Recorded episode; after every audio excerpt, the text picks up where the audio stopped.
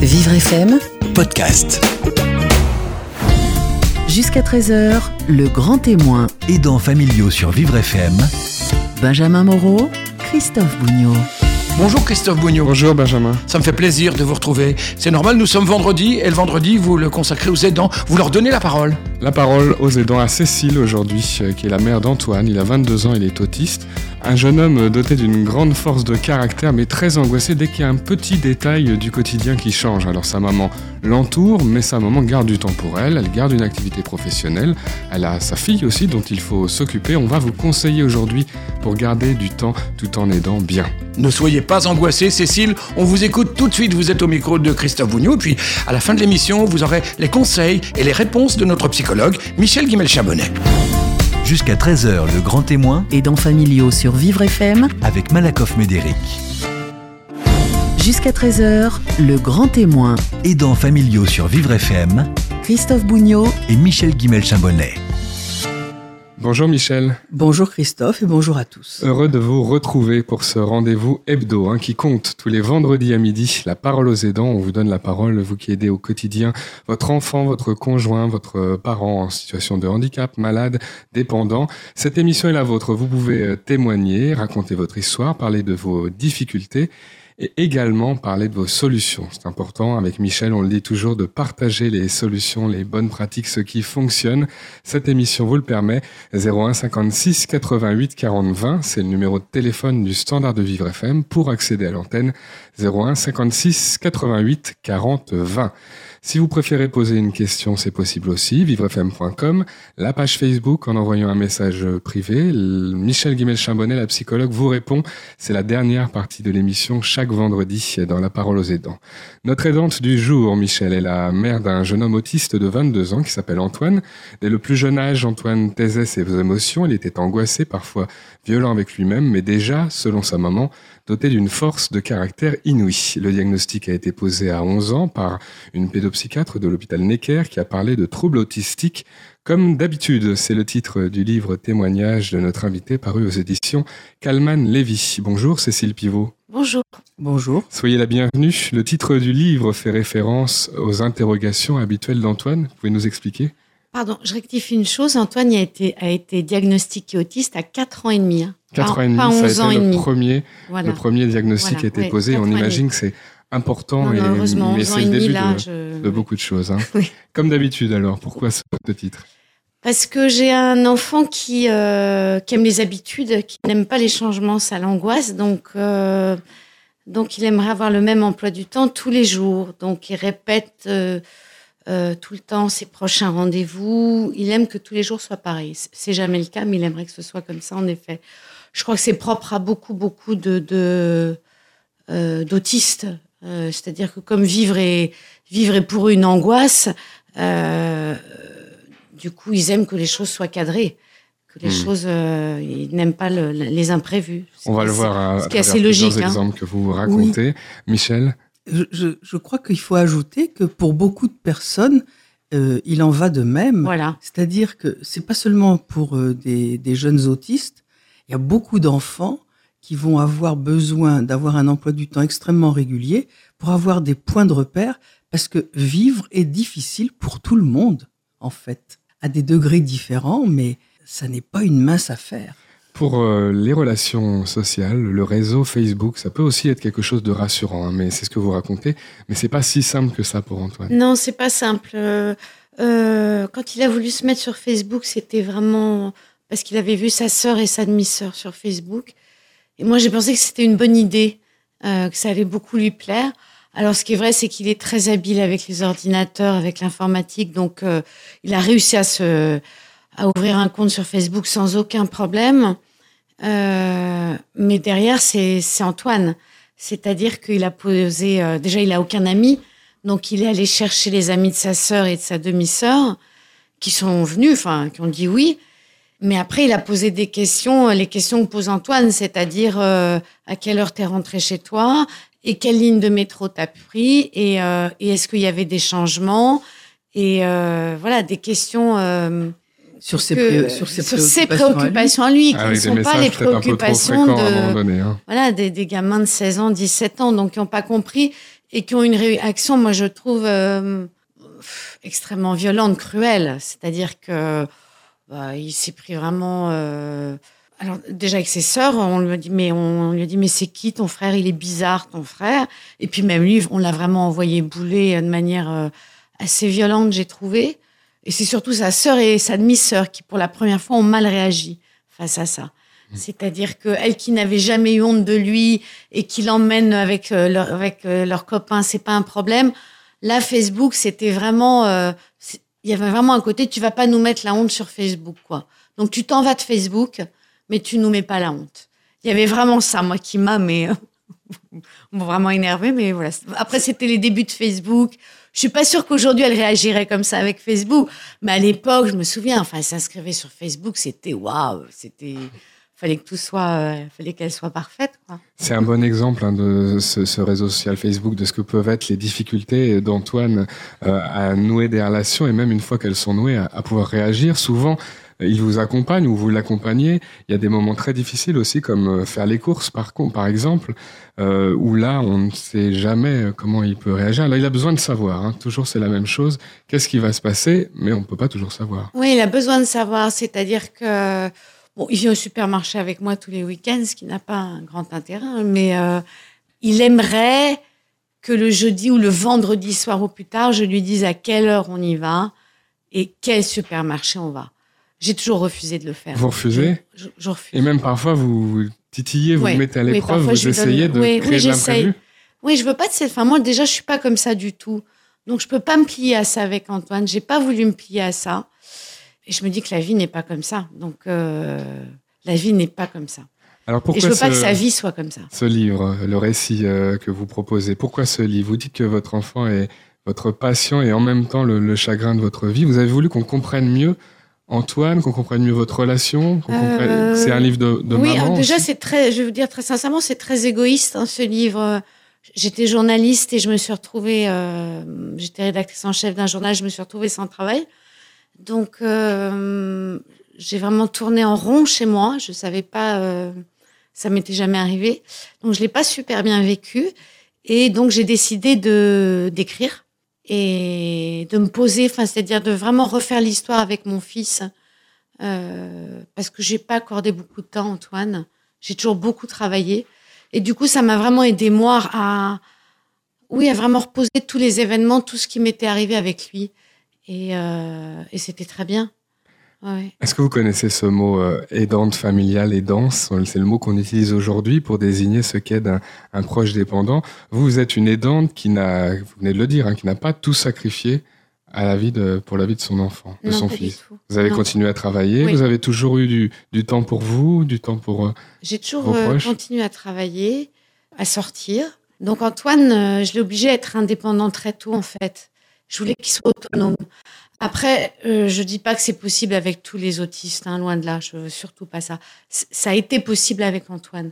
C'est-à-dire qu'Antoine, à 10 ans, je l'ai, euh, obligé à prendre le métro tout seul pour qu'il aille à son institut médico-éducatif tout seul. Alors ça a été violent, hein, c'est-à-dire qu'il voulait pas, il était accroché à moi, et puis il a appris peu à peu. Mais moi, j'avais besoin de ça. Je pouvais pas. euh, il m'étouffait, Antoine. Enfin, là, c'était moi qui serais tombée euh, vraiment en dépression. Donc, je voulais qu'il vive sa vie. Donc, ça a été possible. Je savais le risque que je prenais, hein, qu'il se fasse embarquer dans le métro, euh, la panique euh, qui a dû le submerger plus d'une fois. Je l'ai fait. Voilà, ça s'est bien passé. Il n'a pas eu de problème. Mais euh, et donc, Antoine est devenu très autonome très vite, très très vite. Après, il a aimé ça. Il adorait. je crois qu'Antoine, s'il pouvait vivre dans le métro ou dans un train, ce serait le bonheur intégral. Hein, mais euh, mais euh, voilà, ça a été possible avec Antoine. Je pense que j'ai deviné ça. C'est-à-dire j'ai deviné qu'il il allait se débrouiller tout seul. Après, c'est quand même une prise de risque. Voilà. Michel Guimel-Chabonnet, l'autonomie, c'est le- l'objectif, le souhait de tous les parents. En même temps, on ne sait jamais où placer le, le curseur, jusqu'où on peut aller. Est-ce qu'on le protège? Est-ce qu'on se lance? Euh, C'est pas facile. On accompagne. On accompagne, c'est-à-dire que la première fois, on prend le métro ensemble, et puis au bout d'une semaine, il y en a un qui monte dans la rame en- tout seul d'abord, et qui attend à la station d'après, et puis le deuxième euh, fait le même chemin, et puis la fois d'après, c'est plusieurs stations, etc., etc., jusqu'au jour où euh, l'enfant va tout seul. Mais là encore, c'est un apprentissage que font tous les enfants.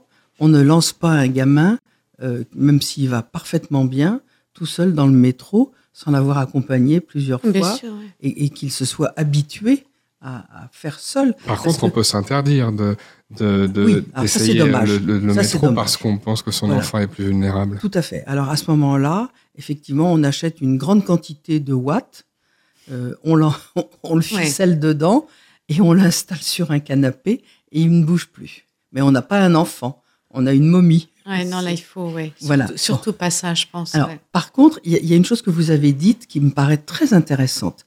Votre, vous, vous savez, et, et je suis bien d'accord avec vous, votre fils a peut-être vécu des instants de panique. Et ça, bon, ça, c'est comme ça, on peut pas l'éviter. Par contre, c'est important de pouvoir en parler, de, de susciter, de, de mettre en place euh, une discussion possible pour l'enfant pour qu'il puisse dire j'ai eu très peur, ce qui va vous permettre à vous, à nous parents, de dire oui mais tu vois tu t'en es sorti.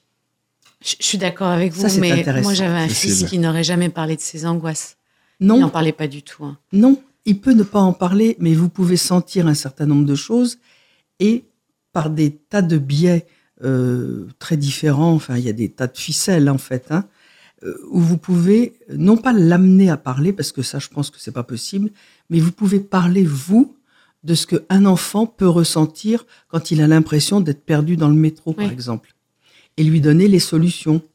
Il faut demander, à, il faut remonter, aller dans la salle des billets et demander au monsieur ou à la dame qui vend les tickets, euh, voilà, je suis perdu, j'ai très peur, je sais plus comment on fait, et, et quelqu'un va le prendre en charge. Il y a, il y a plein de choses qu'on peut faire pour tranquilliser l'enfant et pour lui donner des moyens de lutter par lui-même contre la panique qu'il peut ressentir. Et puis lui dire aussi que vous, la première fois que vous avez pris le métro toute seule, mais vous avez eu très peur. Parce que c'est normal, tout le monde a très peur la première fois. Donc c'est quelque chose qui va dédramatiser et qui peut s'étendre à d'autres situations. Est-ce qu'il s'interroge, euh, Antoine, sur le regard des autres, le regard qu'on porte sur lui Et est-ce que c'est important, c'est un, une difficulté aussi pour vous de, se, de, se, de savoir ce que on pense face à cette, ce jeune qui peut avoir évidemment un comportement euh, parfois un peu Ouais. décalé hein Alors, je pense qu'Antoine, euh, il en a jamais parlé, hein. jamais, jamais. Euh, je pense que tout petit, il a été conscient de son handicap, de sa différence, mais alors très, très vite. Maintenant, ça, c'est moi qui le voyais, je crois, hein, qui le ressentais. C'est-à-dire, je voyais Antoine qui captait tout très bien, euh, qui baissait les yeux, euh, qui partait dans une autre pièce quand on faisait une remarque. Donc, euh, oui, il a toujours été extrêmement sensible à ça, Antoine. Il n'en a jamais parlé, jamais, jamais. Maintenant, il fuit les amis de sa sœur, il fuit les amis de sa demi-sœur. Dès qu'il y a des, des enfants de son âge, c'est extrêmement pour lui. il il s'en va, quoi. Mhm. Il a un vrai complexe, bien sûr. Donc oui, dès, tout petit, il l'a vu. Moi aussi, évidemment. Euh, après, euh, oui, c'est quelque chose. C'est plus du tout quelque chose que je vis mal aujourd'hui, mais que j'ai très mal vécu, oui, très très mal. Parce que j'acceptais pas, parce que j'étais très malheureuse aussi à l'époque, donc euh, euh, ça en rajoute une couche. Enfin, je vous savez pas comment faire. Vous avez un enfant, vous êtes complètement paumé avec un enfant, et puis en plus vous voyez le regard de, de gens plein de mépris ou de peur. Enfin, c'est, oui, c'est terrible. ça vous a aidé, vous, de voir euh, une, psy- une psychologue ou une psychiatre euh, Ah oui, qui était elle-même euh, oui, moi ça m'a maman d'un enfant Ouais. autiste? Oui, ça m'a aidé parce que euh, ça m'a vraiment aidé à faire le deuil d'un enfant normal. Euh, on, on peut vous dire qu'on ne guérit pas de l'autisme, vous le savez, euh, vous espérez toujours. Donc, vous espérez toujours, et puis je m'effondrais vraiment, oui, régulièrement, je m'effondrais. Donc, euh, il y a un moment, j'ai j'ai plus tenu. Et, euh, et oui, je suis allée voir une psy qui était mère d'un enfant autiste, plus, plus âgé que, que le mien d'ailleurs. Et d'ailleurs, je l'ai, j'ai rencontré, on a, j'ai déjeuné avec elle parce que c'est fini, hein, j'ai fini avec elle. Mais j'ai déjeuné avec elle et son fils que je voyais pour la première fois. Donc on a déjeuné tous les quatre, elle, cette psy, son fils qui a 39 ans, euh, Antoine et moi. Bon, euh, une, en- donc cet enfant, enfin ce jeune, cet homme s'appelle Vincent. Bon, Vincent et Antoine ne se sont pas dit un mot du déjeuner, mais ce qui est assez, euh, assez évident. Ça vous a beaucoup aidé de, de voir qu'il y avait un, entourage à ce moment-là. oui, oui, bien sûr. On va découvrir la suite de votre témoignage, Cécile Pivot, dans quelques minutes dans La parole aux aidants. Dans la dernière partie de l'émission, Michel Guimelchin-Bonnet répond à vos questions Internet et Facebook. À tout de suite sur Vivre FM. Jusqu'à 13h, le grand témoin, Aidants familiaux sur Vivre FM Christophe Bougnot, et Michel Guimel-Chambonnet. La parole aux aidants, c'est jusqu'à 13h sur Vivre FM. Comme chaque vendredi, vous aidez au quotidien un enfant, un conjoint, un parent. Cette émission est la vôtre. Témoignez, prenez votre téléphone, appelez le 01 56 88 40 20 pour accéder à l'antenne. Je suis avec la psychologue Michel Guimelchin-Bonnet et avec Cécile Pivot qui témoigne aujourd'hui, comme d'habitude. C'est le titre de votre livre paru aux éditions Calman Lévy. Vous êtes la mère d'Antoine qui a 22 ans et qui est autiste. Antoine est aujourd'hui accueilli euh, en hôpital de jour. Oui. Est-ce que vous pouvez nous expliquer comment vous en êtes euh, arrivé à mettre en place cette solution et qu'est-ce qu'on fait concrètement à l'hôpital de jour? Alors Antoine, il a, ça a vraiment été le parcours du combattant, hein, euh, parce qu'en plus, euh, petit, il était suivi par une psychiatre, euh, Antoine, qui était dans le privé, qui était formidable, hein, qui a fait beaucoup de bien à Antoine, mais qui était dans le privé. Donc elle, le système public, elle était quand même dans sa tour d'ivoire et elle voulait pas, absolument pas s'en mêler. Donc je me suis vraiment débrouillée toute seule. Et quand vous n'avez pas comme ça d'entrée dans le public, je ne sais pas si c'est toujours comme ça, mais à l'époque, c'était un cauchemar. Donc, euh, il a vraiment erré d'institut euh, en institut. C'est ça, rien n'allait en fait. Jusqu'à ce qu'il aille dans un institut médico-éducatif dans le 8e arrondissement, où là, il a passé six ans ou cinq ans, je ne sais plus exactement, qui ont été pour, pour Antoine formidables. Il était vraiment dans un cocon, donc là, il a repris confiance en lui, ça a été très bien. Après, ça a été nouveau, De nouveau, plusieurs les- nouveaux échecs pour Oui. Antoine. Et puis, il est arrivé en hôpital de jour, euh, où j'ai eu, enfin, il a eu surtout lui une chance formidable. Euh, c'est vraiment un endroit où il y a 20 patients, 20 jeunes adultes, avec une liste d'attente que vous imaginez, euh, voilà, Bien qui sûr. est abominable. Et euh, il a eu la chance d'être pris euh, parce que à ce moment-là, euh, par, par rapport aux deux patients qui partaient, il cherchait plutôt des, des autistes, des personnes atteintes de signes autistes qui parlaient, qui étaient autonomes, plutôt un garçon. Voilà. Donc Antoine a eu euh, ça, plus ça, plus ça, la chance de rentrer dans cet institut. Derrière, il y en a 80 qui sont pas rentrés. Voilà. Oui. Mais euh, Important de rappeler qu'il y a oui, encore exactement. beaucoup d'enfants sans ex- solution. hein. Exactement. Et c'est un endroit formidable. Je ne sais pas pourquoi c'est un endroit formidable. Je peux même pas vous dire parce que euh, c'est un tout petit endroit. C'est complètement de briques et de broc. euh, mais tout le personnel est formidable. Euh, et puis, ils ont un programme à la carte, quoi. C'est-à-dire que ben, il y en a qui doivent apprendre à, par exemple, à sortir dehors euh, seuls, à peut-être aller commander au restaurant. Donc, on va les envoyer au restaurant une fois par semaine pour qu'ils apprennent ça. Euh, Il y en a d'autres euh, qui ont envie plutôt de faire du piano, ils vont faire du piano, d'autres qui ont envie de faire du chant. Donc, c'est vraiment un programme euh, à la carte, adapté aux adapté besoins, aux de- besoins de ces enfants, jeune, oui. avec évidemment des réunions de groupe. Ils voient tous évidemment le psy au moins une fois par semaine. Il y a des spectacles. Maintenant, je sais qu'un endroit comme ça, ça coûte une fortune. Vous imaginez ce que ça coûte Ils Bien sont sûr. 20 patients. Il y a autant, je pense, de personnes Autant adultes, voire plus, entre euh, les psys, les euh, euh, psy, psychiatres, euh, éducateurs spécialisés, un prof de gym qui vient, un prof de musique qui vient, euh, euh, un homme formidable qui en, qui en emmène certains à la pêche. Enfin, il y a de tout. Ça coûte une fortune, évidemment. Euh, N'empêche que des endroits comme ça, il en faudrait partout. Voilà, partout. Et Quand même, il faut, il faut bien Michel. dire, ça coûte une fortune, c'est vrai, mais ça coûte moins que d'enfermer ces jeunes gens absolument. dans un hôpital psychiatrique, psychiatrique. où ça coûterait encore beaucoup plus cher. Et de toute façon, un certain nombre d'entre eux vont pouvoir un jour ou l'autre avoir une activité, travailler dans un ESAT, qui est un établissement spécialisé où on peut recevoir des jeunes qui sont en grande difficulté parfois, mais où il y a une activité économique qui n'est pas négligeable Oui, c'est un qui participe, tout à fait, qui participe aussi à l'économie du pays. Donc, en fait, oui, ça coûte cher, mais en termes de prévention, ça n'est pas si cher non, que ça. d'accord. Ça coûte bien moins cher que de les mettre dans des Tout à hôpitaux fait. psychiatriques. Tout à que rien à c'est un, lieu à la fois Et sur joyeux le et plan grave. humain, euh, c'est important. Ouais. C'est un lieu surtout où il rencontre euh, d'autres euh, jeunes de son âge. Ça, c'est Oui. important. Qu'ils soient pas à la maison, du coup. Oui, tout à fait. Euh, après, c'est vraiment un lieu, euh, la première fois que je. Ça, j'en parle, hein, euh, la première fois où j'y suis allée avec Antoine, euh, ça a été compliqué pour nous. C'est-à-dire que j'ai trouvé le personnel formidable et je me suis dit, euh, cet endroit est. Ça a l'air vraiment formidable. Après, c'est vrai que vous tombez sur des, des voilà des, des jeunes adultes qui sont terriblement handicapés, qui Oui. euh, qui, qui parlent pas du tout, qui qui, Ah oui, il y a toutes qui, sortes voilà, de qui situations. tremblent, qui enfin toutes Mhm. sortes de situations. Et Antoine n'est pas du tout comme ça. Donc c'est vrai qu'Antoine au départ, euh, ça a été compliqué quoi. Euh, ça- il est sorti d'ailleurs, il m'a dit euh, ça crie beaucoup. Ce qui était vrai, ça criait. Mhm. Et euh, mais euh, je pense qu'Antoine, avec le temps, a compris que ils n'étaient pas plus ou moins handicapés que lui. Voilà. C'est Mhm. pas parce qu'Antoine il a pas ça que euh, il y en a qui sont extrêmement doués en calcul mental, d'autres qui jouent super bien du piano. Bah, n'empêche que oui, ils peuvent pas traverser la rue tout seuls, mais ils ont d'autres atouts pour eux.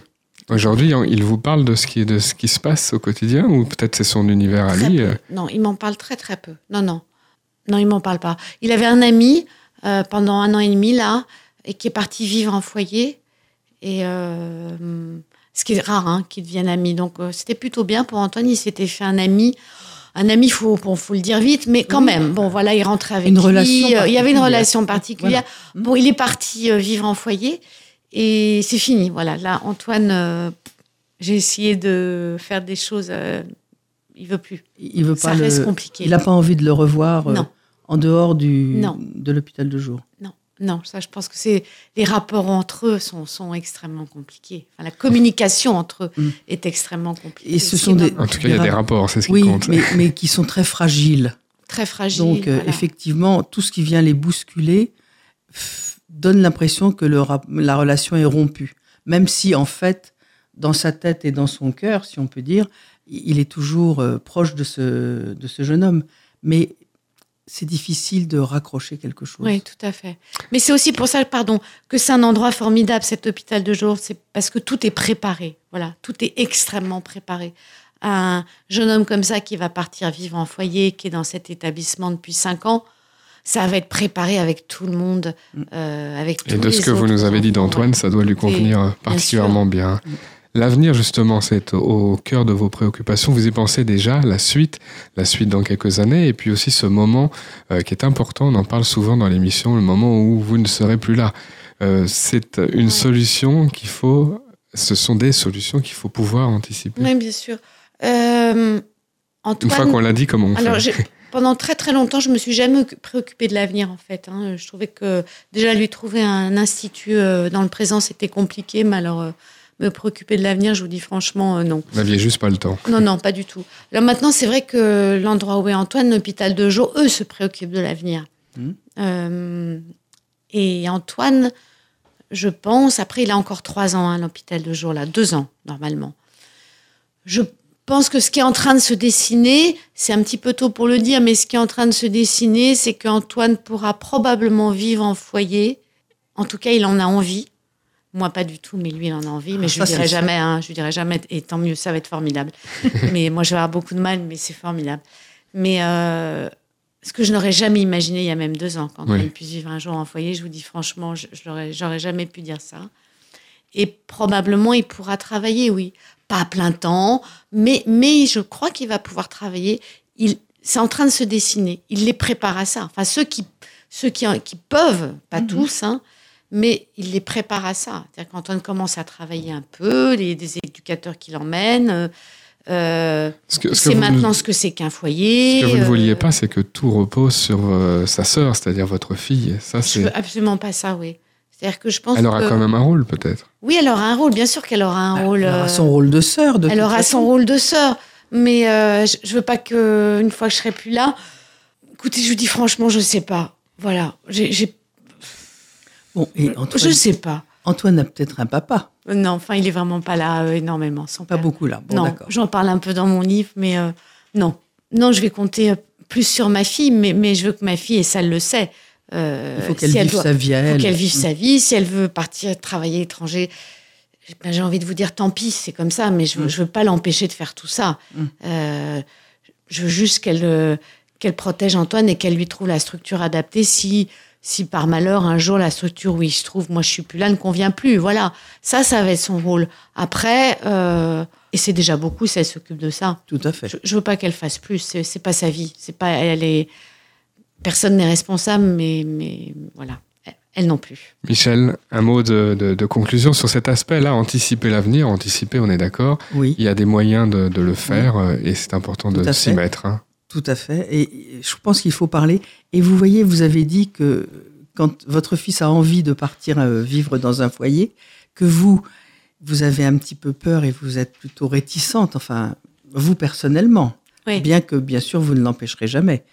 Euh, et vous dites, je ne lui dirai pas. Eh bien, je ne sais pas si, euh, si ça ne serait pas intéressant de lui dire, alors pas de façon brutale évidemment, mais de lui dire aussi que ça vous fait tout drôle de voir qu'il s'est développé suffisamment bien pour avoir envie de partir et que, ben dans le fond, vous êtes contente, même si vous avez vous aussi vos appréhensions, vous êtes contente de le voir assez fort en lui-même pour pouvoir s'en aller. Je trouve que ça, c'est parce que c'est quand même une, à la fois une preuve de confiance de lui vis-à-vis de vous. Maman, je peux te laisser, tu vas te débrouiller tout sans moi, mais aussi de vous vis-à-vis de lui. Et ben maintenant, je te sens suffisamment euh, armé par rapport à la vie, ce qu'on disait tout à l'heure, euh, par rapport à la vie, et tu peux y aller, vas-y. Oui, vous avez raison, je dirais. Je vais attendre un peu. Hein. Ah, mais Mais quand, quand je dis ça, ça- en aucun cas, ça n'est euh, ni un ordre, ni une injonction, ni quoi que ce soit. C'est un jour, quand on est prêt dans sa tête, ça vient tout seul. oui. Je vous invite à, à découvrir le récit de notre invité. euh, Comme d'habitude, on a beaucoup parlé du présent. C'est un récit sur toutes les années euh, d'enfance aussi de euh, de- d'Antoine qui est à découvrir aux éditions Kalman euh, Lévy. Merci Cécile Pivot d'avoir été avec nous. Merci et vous Merci. saluez votre fils. Oui, merci. Et dans quelques instants, c'est la dernière partie de l'émission. Michel Guimel-Charbonnet répond à vos questions Internet et Facebook dans La Parole aux aidants. À tout de suite sur Vivre FM. Jusqu'à 13h, le grand témoin, Aidants familiaux sur Vivre FM Christophe Bougnot, et Michel Guimel-Chambonnet. La parole aux aidants jusqu'à 13h sur Vivre FM, comme chaque vendredi. Dans la dernière partie de l'émission, la psychologue Michel Guimel-Chambonnet répond à vos questions, questions Internet et Facebook. Arlette nous écrit de Ringis. Je rends visite à ma mère, âgée de 97 ans, tous les jours pour lui porter les repas et aussi l'aider à se coucher le soir. J'ai moi-même 73 ans, toujours une bonne forme euh, jusqu'ici. Mais aujourd'hui, j'ai plus beaucoup de force pour aider ma mère à se transférer le soir dans le lit et répondre à ses coups de téléphone incessants. Que me conseillez-vous? De faire appel à un service de soins infirmiers à domicile. Ça me paraît une nécessité vraiment urgente parce que effectivement, à 73 ans, c'est une banalité. On n'a plus 20 ans et qu'on ne peut pas euh, être toujours euh, d'astreinte euh, tous les soirs pour faire ce travail qui représente physiquement un travail important. Aider une personne très âgée à se déshabiller, à mettre son vêtement de nuit, à faire un minimum de toilette, se brosser les dents, etc. Et passer du fauteuil ou, de la station debout au lit, c'est un travail technique qui nécessite une force physique et aussi de savoir s'y prendre. Or, le, plus grand risque est de, que l'une ou l'autre tombe. Et là, euh, dans les deux cas, personne ne pourra venir, enfin, elles ne pourront pas se secourir l'une ou l'autre. Il faudra faire appel à quelqu'un d'extérieur. Donc vraiment, il est impératif que euh, un service spécialisé vienne faire se coucher le soir. Par ailleurs, je suppose que si la vieille dame, la plus âgée des deux, euh, téléphone sans arrêt à sa fille, c'est aussi parce qu'elle ressent beaucoup d'insécurité, à la fois parce qu'elle est toute seule dans la journée, mais aussi parce qu'elle approche de plus en plus du terme de sa vie. Et l'anxiété logique, hein, la peur de mourir, qui existe chez tout le monde, euh, doit la, la bousculer de plus en plus. C'est ça qui explique les coups de téléphone.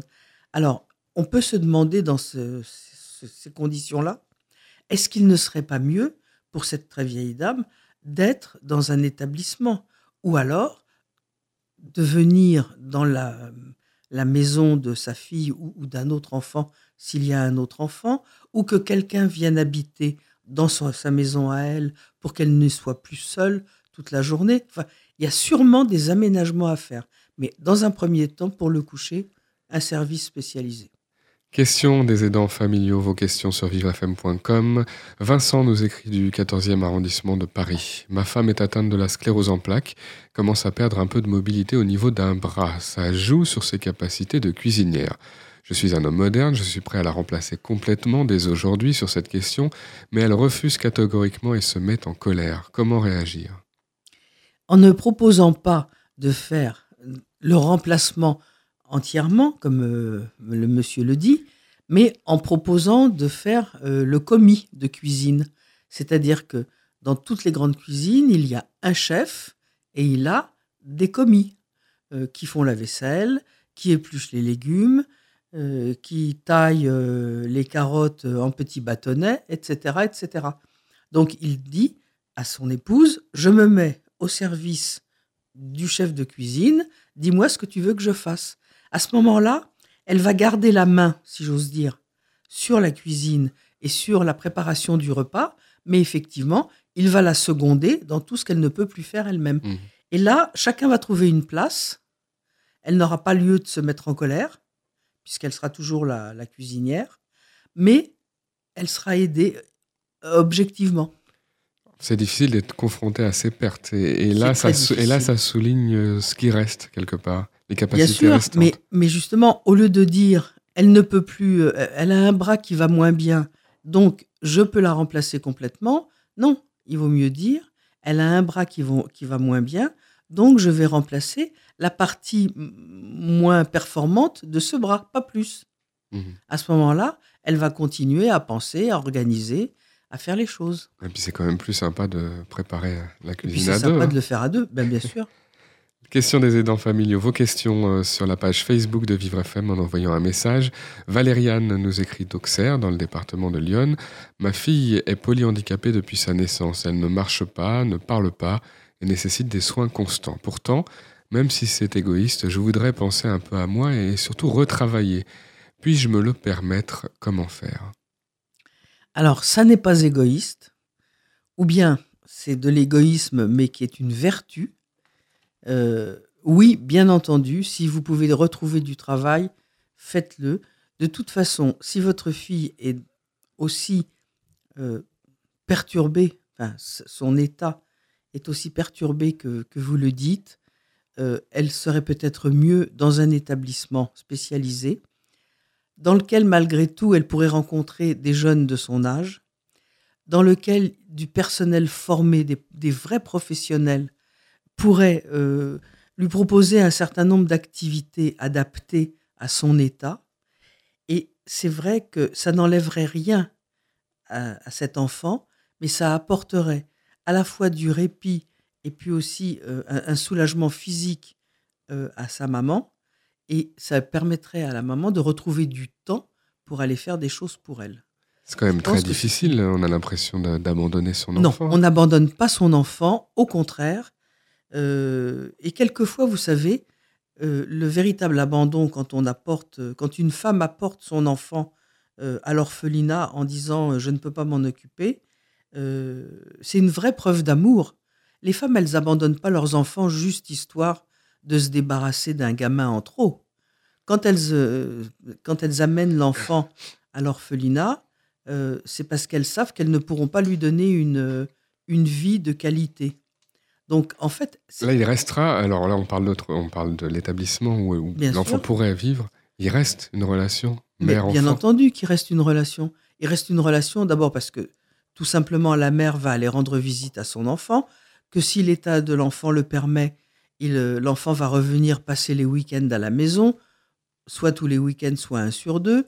De toute façon, il y aura des périodes de vacances où les parents et et leur enfant vont être en vacances ensemble à la maison ou ailleurs si c'est possible.